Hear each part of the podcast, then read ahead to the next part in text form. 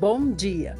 Hoje é dia 3 de março de 2021, quarta-feira, quarto dia de trabalho. O salmo de hoje é o 46. Esse salmo foi escrito para o mestre de música dos coraitas, para vozes agudas. É um cântico. Fala assim: Deus é o nosso refúgio e fortaleza ele é aquela ajuda na qual se pode confiar no dia da angústia. Por isso, não ficaremos perturbados, mesmo que a terra trema e as montanhas desabem dentro do mar. Ficaremos tranquilos, mesmo se houver grandes enchentes e terremotos a ponto de sacudirem os montes com a sua fúria. Há um rio que corre mansamente pela cidade de Deus. Um rio que enche de alegria quem vive lá, o santo lugar onde vive o Altíssimo. Deus mesmo vive ali. Por isso, ela não será abalada. O próprio Deus vem em seu auxílio desde o romper da manhã.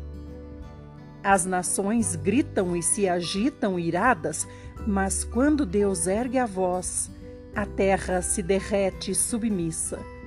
Os reinos se encolhem com medo e respeito. O Senhor dos exércitos está entre nós. O Deus de Israel é a nossa proteção. Venham, vejam as grandes obras do Senhor Vejam como ele castigou várias nações com a destruição. Ele acaba com a guerra em todo o mundo, quebrando o arco, despedaçando a lança e queimando os escudos com fogo. Fiquem quietos e saibam, de uma vez por todas, que eu sou Deus. Todas as nações da terra hão de honrar o meu nome. O Senhor dos Exércitos está entre nós. O Deus de Israel é a nossa proteção. Provérbios 10, verso 23. Para o homem tolo, praticar a maldade é um prazer, mas o homem sábio se alegra na sabedoria. Evangelho de Marcos, capítulo 11. Quando eles estavam se aproximando de Betfagé e Betânia, na redondeza de Jerusalém, perto do Monte das Oliveiras, Jesus mandou na frente dois dos seus discípulos. Vão até aquela vila ali, disse-lhes Jesus. E logo que entrarem, vocês verão um jumentinho amarrado que nunca foi montado. Desamarrem-no e tragam-no aqui. E se alguém lhes perguntar o que estão fazendo, digam apenas: O nosso mestre precisa dele e o devolverá daqui a pouco. Os dois homens saíram e encontraram o jumentinho na rua, amarrado do lado de fora de uma casa. Quando o estavam desamarrando, algumas pessoas perguntaram: que vocês estão fazendo desamarrando esse jumentinho? Então eles falaram o que Jesus lhes tinha dito, e dessa forma os homens concordaram. Assim, trouxeram o jumentinho a Jesus. Os discípulos puseram seus mantos sobre ele para que Jesus o montasse. Nisso, muitos da multidão espalharam seus mantos ao longo da estrada na frente dele, enquanto outros espalhavam ramos que haviam apanhado nos campos. Ele ia no centro do cortejo, com o povo na frente e atrás, e todos eles gritavam: Hosana! Bendito seja aquele que vem em nome do Senhor. Bendito seja o reino do nosso pai Davi Hosana a Deus nas alturas. E quando Jesus entrou em Jerusalém, foi para o templo, onde observou tudo, e mais tarde dirigiu-se para Betânia com os doze discípulos. No dia seguinte de manhã, quando saíam de Betânia, Jesus sentiu fome. A pouca distância do caminho, notou uma figueira cheia de folhas e por isso foi ver se podia encontrar figos nela. Mas ele nada encontrou. Só havia folhas, porque ainda era muito cedo para o tempo dos frutos. Então Jesus disse à árvore: Você nunca mais dará fruto. E os discípulos ouviram-no dizer isso. Quando chegaram de volta a Jerusalém, Jesus foi para o templo e começou a expulsar os negociantes e seus fregueses, derrubando as mesas dos cambistas e as barracas dos vendedores de pombas, impedindo que alguém carregasse mercadorias pelo templo. Jesus dizia para eles: Está escrito: A minha casa será chamada casa de oração para todos os povos. Mas vocês a transformaram num esconderijo de ladrões. Quando os sacerdotes principais e os mestres da lei souberam do que tinha feito, começaram a planejar o melhor meio de matá-lo. Porém, eles tinham medo, porque o povo estava maravilhado com o ensino de Jesus. À tarde, saíram da cidade. Na manhã seguinte, quando os discípulos passaram pela figueira que Jesus havia amaldiçoado, viram que ela estava seca desde as raízes. Então Pedro lembrou-se do que Jesus havia dito à árvore no dia anterior e exclamou: Olha, mestre, a figueira que o Senhor amaldiçoou secou. Em resposta, Jesus disse aos discípulos: Tenham fé em Deus. Verdadeiramente eu afirmo a vocês que se alguém disser a este monte: levante-se e jogue-se no mar, e não duvidar no seu coração, mas crer que acontecerá o que disser, assim será feito. Ouçam-me. Tudo o que vocês pedirem em oração, se crerem, vocês receberão.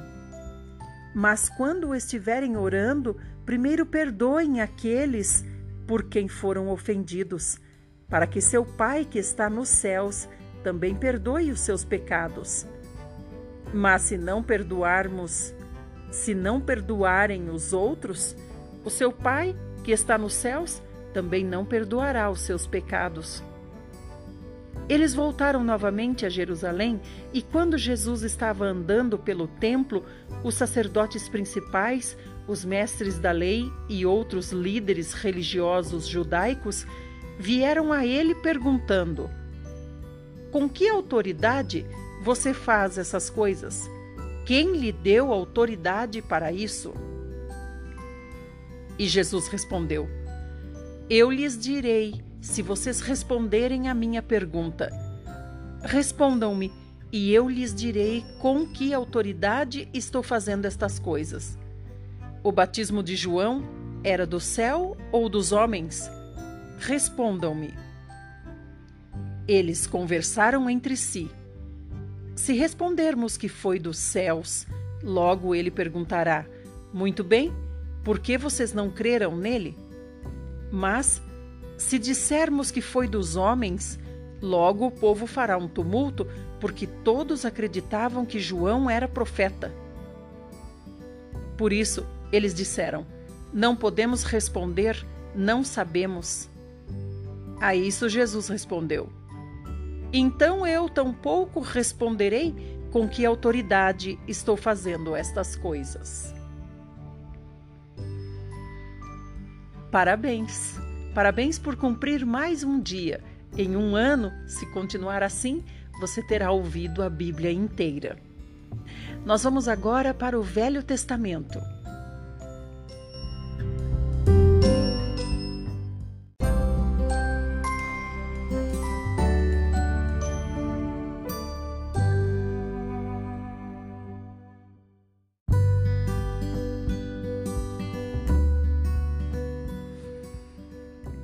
Meus parabéns! Ontem você concluiu o livro de Levítico e hoje já vamos começar o livro de Números, capítulo 1. No primeiro dia do segundo mês do segundo ano, depois que os israelitas saíram do Egito, o Senhor deu as seguintes ordens a Moisés no tabernáculo, no deserto do Sinai. Façam um recenseamento você e Arão, de toda a comunidade de Israel, por grupos de famílias e por famílias, contando todos os homens, um por um, com 20 anos de idade ou mais, que estão aptos para irem à guerra em Israel, organizados segundo as suas divisões.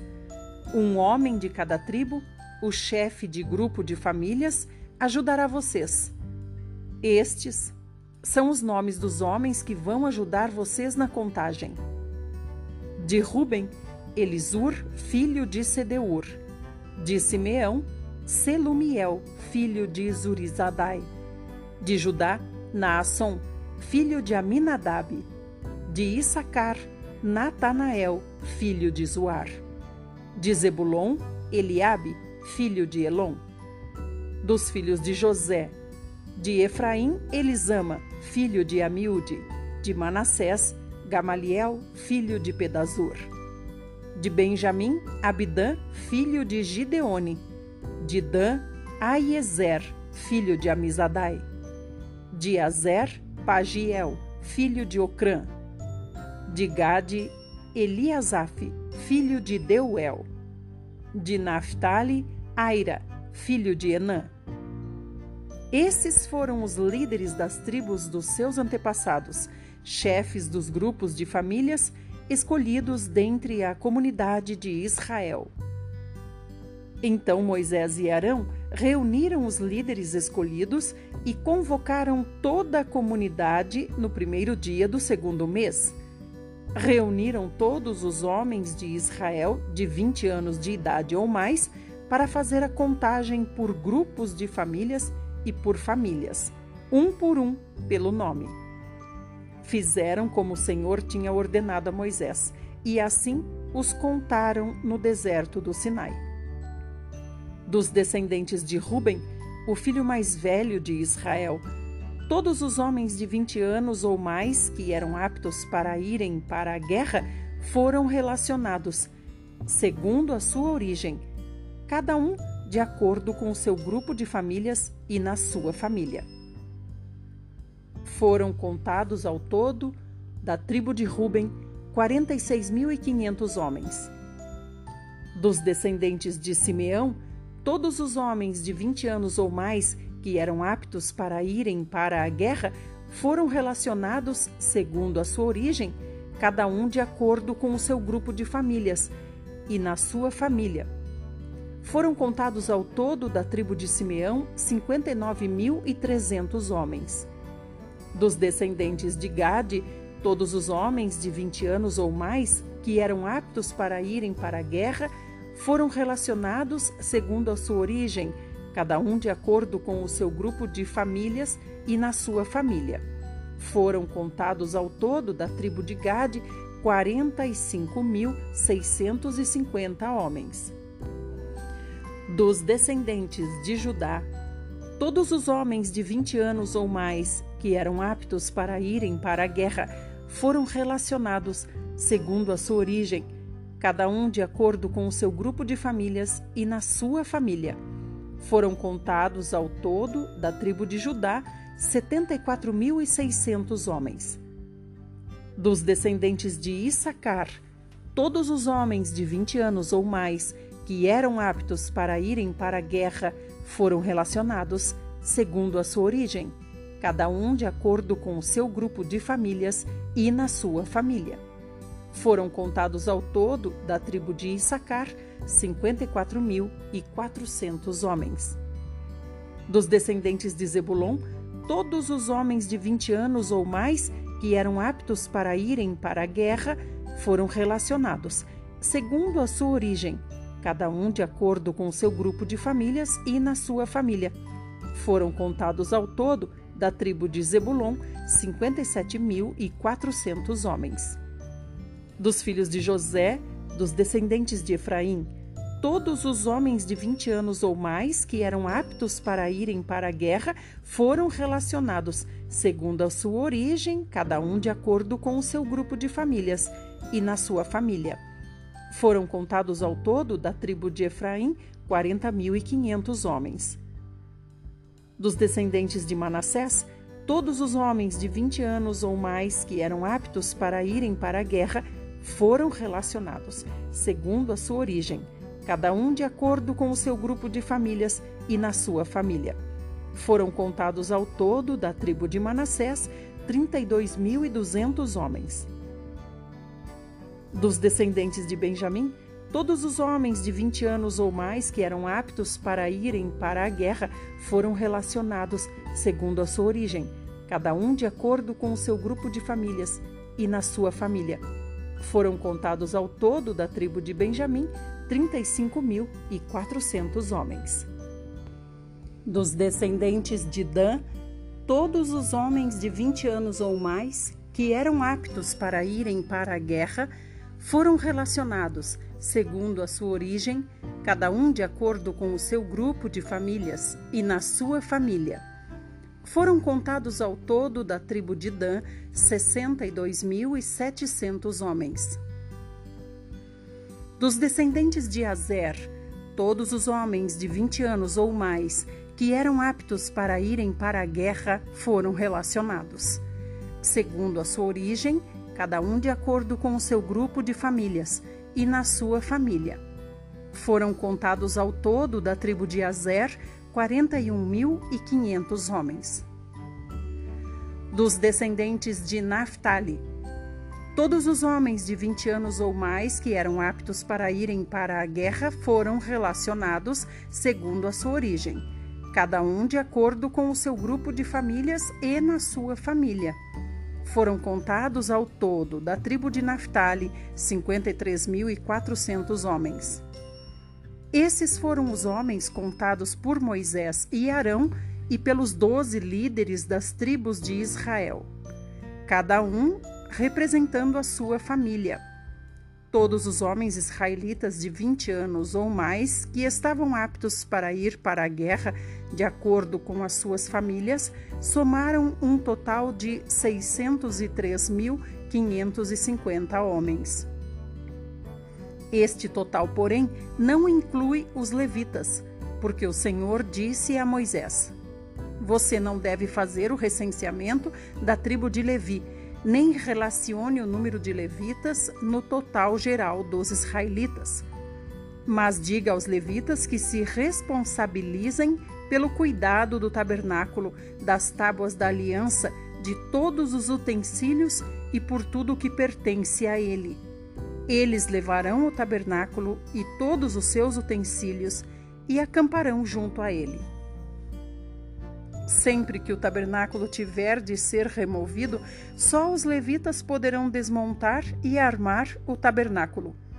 Qualquer estranho não autorizado que se aproximar do tabernáculo morrerá.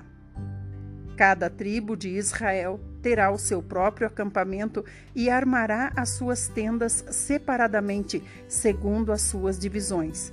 E nesse lugar ficará a bandeira da tribo.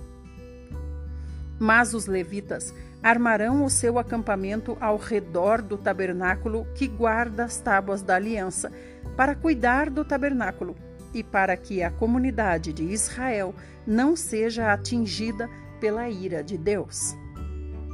Então os filhos de Israel obedeceram a tudo que o Senhor havia ordenado a Moisés.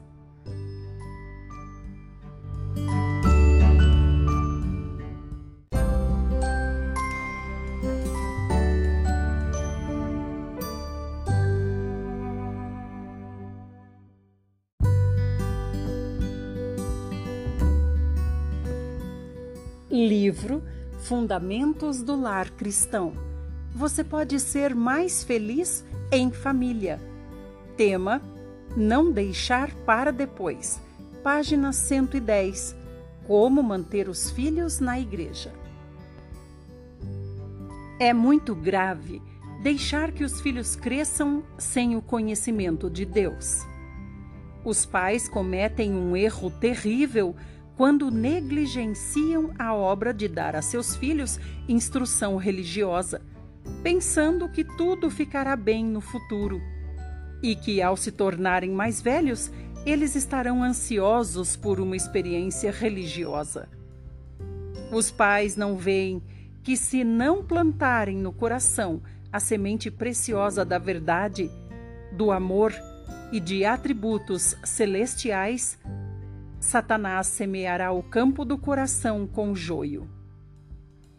Muitas vezes se permite que as crianças cresçam sem religião porque os pais pensam que são muito jovens para terem sobre elas deveres cristãos.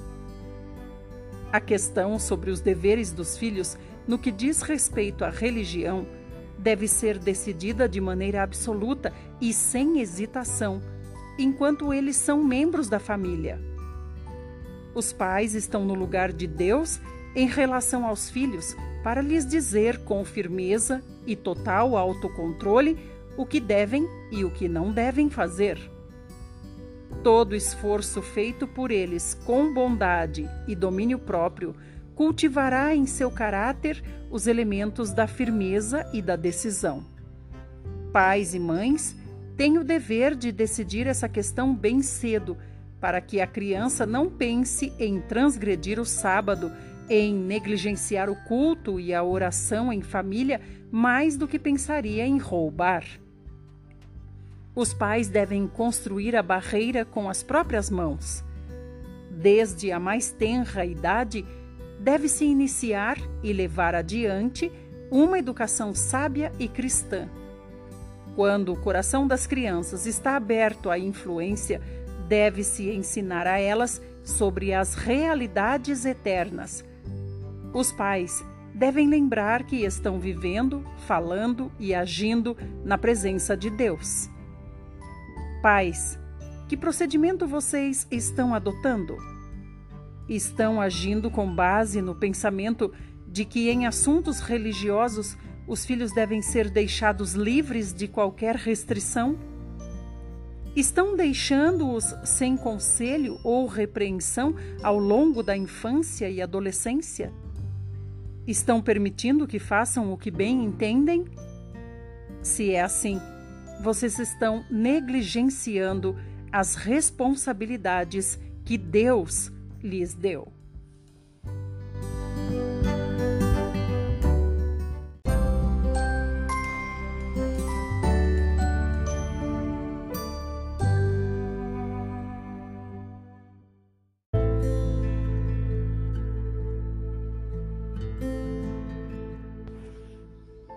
Livro História da Redenção um panorama do conflito entre o bem e o mal. Tema: A segunda mensagem angélica, página 254. As igrejas que recusaram a primeira mensagem angélica rejeitaram a luz celestial. A mensagem foi misericordiosamente enviada para levá-las a verem sua verdadeira condição de mundanismo e apostasia e para buscar o preparo para o encontro com o Senhor. A primeira mensagem angélica foi dada para separar a Igreja de Cristo da influência corruptora do mundo. No entanto, para a multidão, mesmo os que se diziam cristãos, as amarras que os prendiam à terra eram mais poderosas do que os atrativos celestiais. Escolheram dar ouvidos à voz da sabedoria terrena e viraram as costas à vigorosa mensagem da verdade. Deus concede luz para ser apreciada e obedecida, não para ser desprezada e rejeitada. A luz que ele envia torna-se trevas para os que a rejeitam. Quando o Espírito de Deus deixa de impressionar o coração humano com a verdade, é inútil ouvi-la, assim como também a pregação se torna inútil. Quando as igrejas repeliram o conselho divino, ao rejeitarem a mensagem do advento, também o Senhor as rejeitou. O primeiro anjo é seguido por um segundo, que proclama: Caiu, caiu a grande Babilônia que tem dado a beber a todas as nações do vinho da fúria da sua prostituição. Apocalipse 14, 8.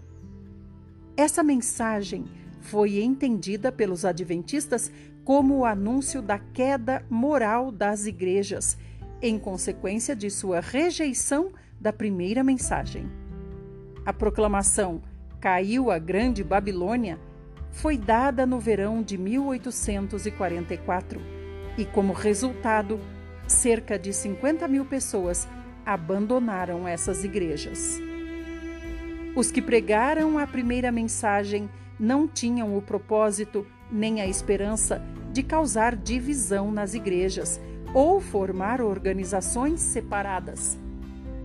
Em todos os meus trabalhos, disse Miller, nunca tive o desejo ou o pensamento de criar qualquer sociedade separada das denominações existentes ou de beneficiar uma em detrimento de outra.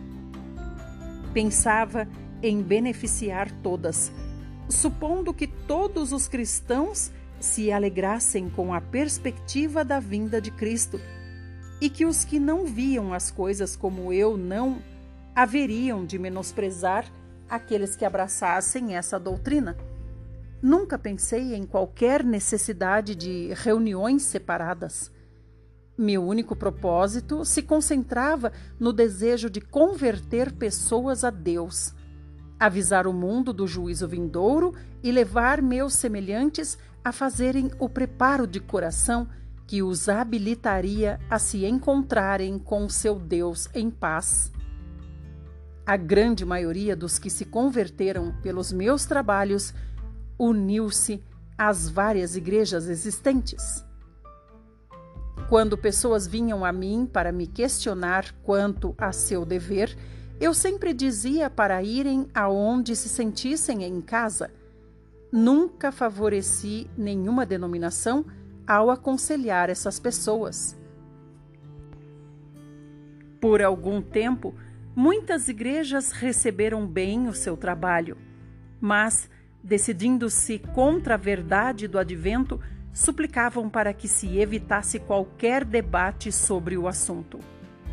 Aqueles que aceitaram a mensagem foram colocados numa situação de grande provação e dificuldade.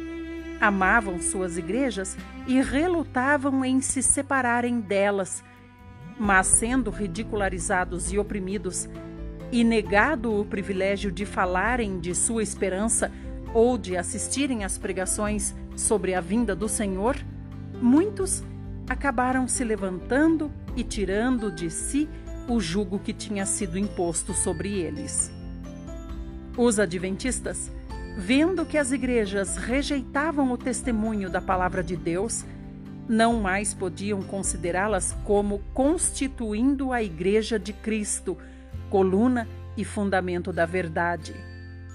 E quando a mensagem caiu a grande Babilônia, começou a ser anunciada, eles se sentiram justificados de se separarem de suas antigas relações. Desde a rejeição da primeira mensagem, uma triste mudança ocorreu nas igrejas. Quando a verdade é desprezada, o erro é recebido e cultivado. O amor a Deus e a fé em Sua palavra esfriaram. As igrejas entristeceram o Espírito do Senhor e este tem sido, em grande medida, retirado delas.